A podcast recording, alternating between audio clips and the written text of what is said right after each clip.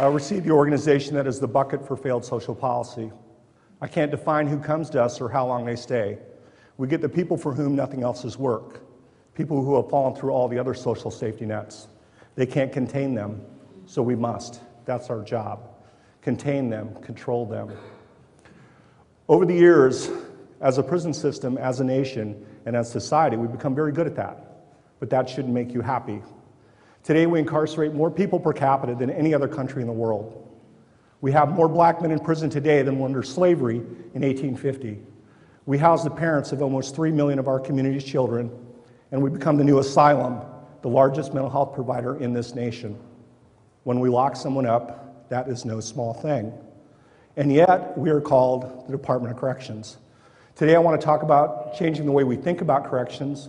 I believe, and my experience tells me, that when we change the way we think, we create new possibilities or futures, and prisons need a different future.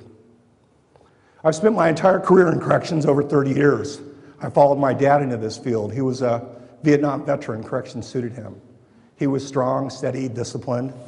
I was not so much any of those things, and I'm sure that worried him about me. Eventually, I decided if I was going to end up in prison, I better end up on the right side of the bar. So I, I thought I'd check it out, take a tour of the place my dad worked, the McNeil Island Penitentiary. Now, this was the early 80s, and prisons wasn't quite what you see on TV or in the movies. In many ways, it was worse. I walked into a cell house that was five tiers high. There were eight men to a cell. There were 550 men in that living unit. And just in case you wondered, they shared one toilet in those small confines. An officer put a key in a lockbox, and hundreds of men streamed out of their cells. Hundreds of men streamed out of their cells. I walked away as fast as I could. Eventually, I went back and I started as an officer there. My job was to run one of those cell blocks and to control those hundreds of men. When I went to work at our reception center, I could actually hear the inmates rolling from the parking lot, shaking cell doors, yelling, tearing up their cells.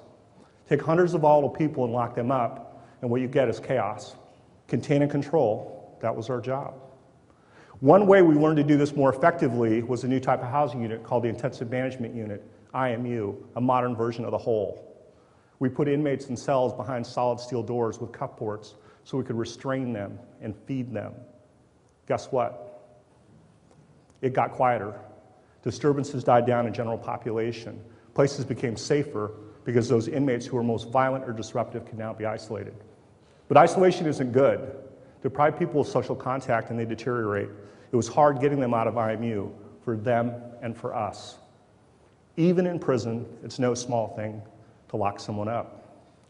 My next assignment was to one of the state's deep end prisons where some of our more violent or disruptive inmates are housed. By then, the industry had advanced a lot and we had different tools and techniques to manage disruptive behavior. We had beanbag guns and pepper spray and plexiglass shields, flashbangs, emergency response teams. We met violence with force and chaos with chaos. We were pretty good at putting out fires. While I was there, I met two experienced correctional re- uh, workers who were also researchers, an anthropologist and a sociologist.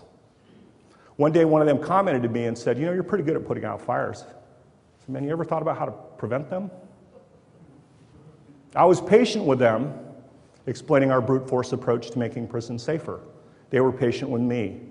Out of those conversations grew some new ideas, and we started some small experiments. First, we started training our officers in teams rather than sending them one or two at a time to the State Training Academy. Instead of four weeks of training, we gave them 10. Then we experimented with an apprenticeship model where we paired new staff with veteran staff. They both got better at the work. Second, we added verbal de escalation skills into the training continuum and made it part of the use of force continuum. It was the non force use of force. And then we did something even more radical. We trained inmates on those same skills. We changed the skill set, reducing violence, not just responding to it. Third, when we expanded our facility, we tried a new type of design. Now, the biggest and most controversial component of this design, of course, was the toilet.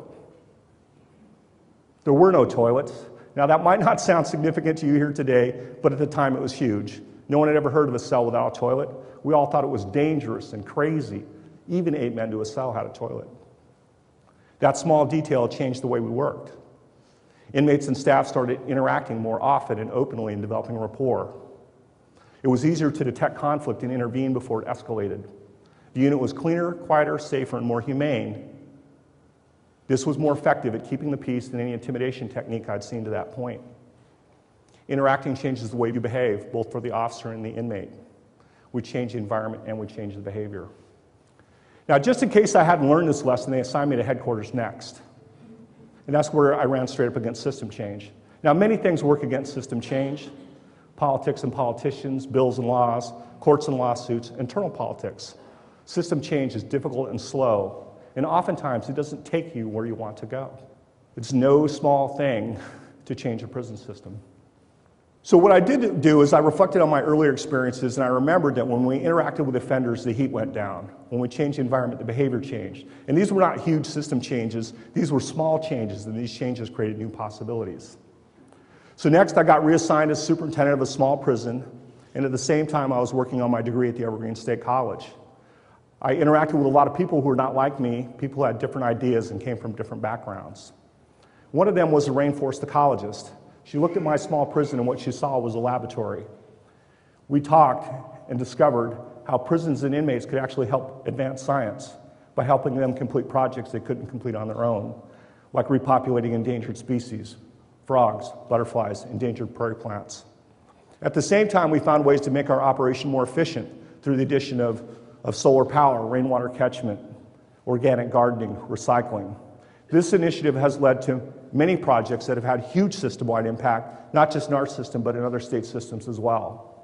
Small experiments making a big difference to science, to the community. The way we think about our work changes our work. The project just to make my job more interesting and exciting. I was excited. Staff were excited, officers were excited, inmates were excited. They were inspired. Everybody wanted to be part of this. They were making a contribution, a difference, one they thought was meaningful and important. Let me be clear on what's going on here, though. Inmates are highly adaptive, they have to be. Oftentimes, they know more about our own systems than the people who run them. And they're here for a reason. I don't see my job as to punish them or forgive them. But I do think they can have decent and meaningful lives, even in prison. So that was the question Could inmates live decent and meaningful lives? And if so, what difference would that make? So I took that question back to the deep end where some of our most violent offenders are housed. Remember, IMUs are for punishment. You don't get perks that are like programming. That was how we thought. But then we started to realize that if any inmates needed programming, it was these particular inmates. In fact, they needed intensive programming. So we changed our thinking 180 degrees and we started looking for new possibilities. What we found was a new kind of chair. Instead of using this chair for punishment, we put it in classrooms. Okay, we didn't forget our responsibility to control, but now inmates could interact safely face to face with other inmates and staff. And because control was no longer an issue, everybody could focus on other things, like learning, behavior changed. We changed our thinking and we changed what was possible, and this gives me hope. Now, I can't tell you that any of this stuff will work. What I can tell you, though, it is working. Our prisons are getting safer for both staff and inmates. And when our prisons are safe, we can put our energies into a lot more than just controlling. Reducing recidivism may be our ultimate goal, but it's not our only goal. To be honest with you, preventing crime takes so much more from so many more people and institutions. If we rely on just prisons to reduce crime, I'm afraid we'll never get there. But prisons can do some things we never thought they could do. Prisons can be the source of innovation and sustainability, repopulating endangered species and environmental restoration. Inmates can be scientists and beekeepers, dog rescuers. Prisons can be the source of meaningful work and opportunity for staff and the inmates who live there. We can contain and control and provide humane environments. These are not opposing qualities. We can't wait 10 to 20 years to find out if this is worth doing. Our strategy is not massive system change. Our strategy is hundreds of small changes that take place in days or months, not years. We need more small pilots where we learn as we go, pilots that change the range of possibility. We need new and better way to measure impacts on engagement, on interaction, on safe environments. We need more opportunities to participate in and contribute to our communities, your communities. Prisons need to be secure, yes. Safe, yes. We can do that. Prisons need to provide humane environments where people can participate, contribute, and learn meaningful lives. We're learning how to do that. That's why I'm hopeful. We don't have to stay stuck in old ideas about prison. We can define that, we can create that. And when we do that thoughtfully and with humanity, prisons can be more than the bucket for failed social policy.